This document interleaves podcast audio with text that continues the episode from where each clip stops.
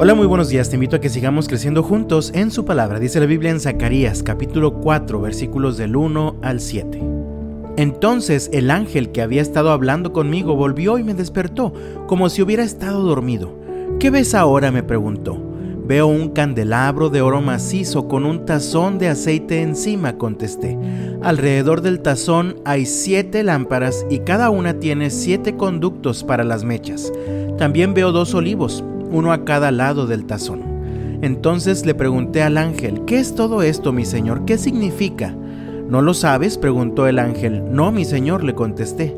Entonces me dijo, el Señor dice a Zorobabel, no es por el poder ni por la fuerza, sino por mi espíritu, dice el Señor de los ejércitos celestiales.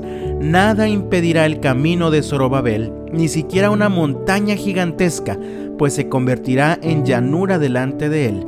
Y cuando Zorobabel coloque la última piedra del templo en su lugar, la gente gritará, Dios lo bendiga, Dios lo bendiga. Qué pertinente recordatorio de estas palabras del Señor a Zorobabel. No es por el poder ni por la fuerza, sino por mi espíritu.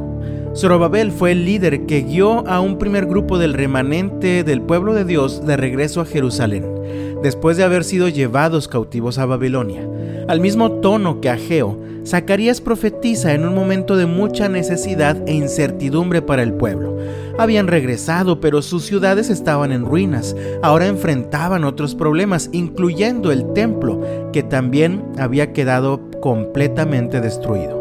Así que Zorobabel era quien debía guiar también la reconstrucción del templo, pero antes de que se dejara llevar por su orgullo y comenzara a sentirse muy capaz, el Señor le da este mensaje por medio de Zacarías en un sueño. Zacarías describe una extraña imagen que leemos en los versículos 2 y 3. ¿Qué ves ahora? me preguntó. Veo un candelabro de oro macizo con un tazón de aceite encima, contesté. Alrededor del tazón hay siete lámparas y cada una tiene siete conductos para las mechas. También veo dos olivos, uno a cada lado del tazón. Zacarías no comprendió el significado de aquella visión, así que le pregunta al ángel por su significado, y éste le responde en los versículos 4 al 7. Entonces le pregunté al ángel, ¿qué es todo esto, mi señor? ¿Qué significa? ¿No lo sabes? preguntó el ángel. No, mi señor, le contesté. Entonces me dijo, el Señor dice a Zorobabel, no es por el poder ni por la fuerza, sino por mi espíritu, dice el Señor de los ejércitos celestiales. Nada impedirá el camino de Zorobabel, ni siquiera una montaña gigantesca, pues se convertirá en llanura delante de él, y cuando Zorobabel coloque la última piedra del templo en su lugar, la gente gritará, Dios lo bendiga, Dios lo bendiga. Ahora queda claro que se trataba de un mensaje para Zorobabel, ya que sin duda la gran tarea que le esperaba estaba llena de muchas dificultades, obstáculos y retos. Y si él sería capaz de terminarla, no sería confiando en su propio poder o en su fuerza o en la fuerza de los constructores. Tampoco podría hacerlo haciendo mano de estrategias políticas. Aquella gran tarea solamente sería posible dependiendo del gran poder del Espíritu de Dios. Escucha lo que el Señor le dijo después a Zacarías en los versículos 8 al 10. Después recibí otro mensaje del Señor. Zorobabel es quien colocó los cimientos de este templo y él los terminará. Así ustedes sabrán que el Señor de los ejércitos celestiales me envió. No menosprecien estos modestos comienzos, pues el Señor se alegrará cuando vea que el trabajo se inicia y que la plomada está en las manos de Zorobabel. Se ha vuelto muy común ver personas agotadas, física, emocional, pero sobre todo espiritualmente. En tiempos de crisis, el orgullo se manifiesta en nuestro corazón, impulsándonos a luchar y a pretender avanzar confiando en nuestro propio poder o en nuestra propia fuerza. Y cuando hacemos esto, tarde o temprano nos damos por vencidos. Tarde o temprano nos damos cuenta que la tarea es imposible de terminar. Tarde o temprano comenzamos a pensar que la crisis nunca va a terminar.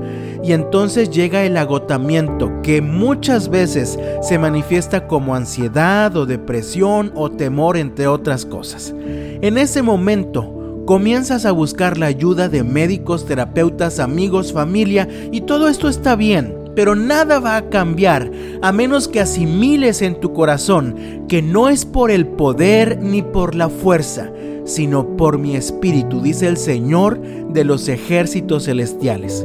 Mi amado, nunca subestimes el poder del Espíritu de Dios en tu vida. Cuando cedes el control al Señor, cuando tienes el valor de confiar en el poder de Dios en lugar del tuyo, cuando le cedes el timón y lo dejas actuar con libertad, comienzas a ver cómo el Señor con su maravilloso poder se encarga de ir poniendo cada cosa en su lugar.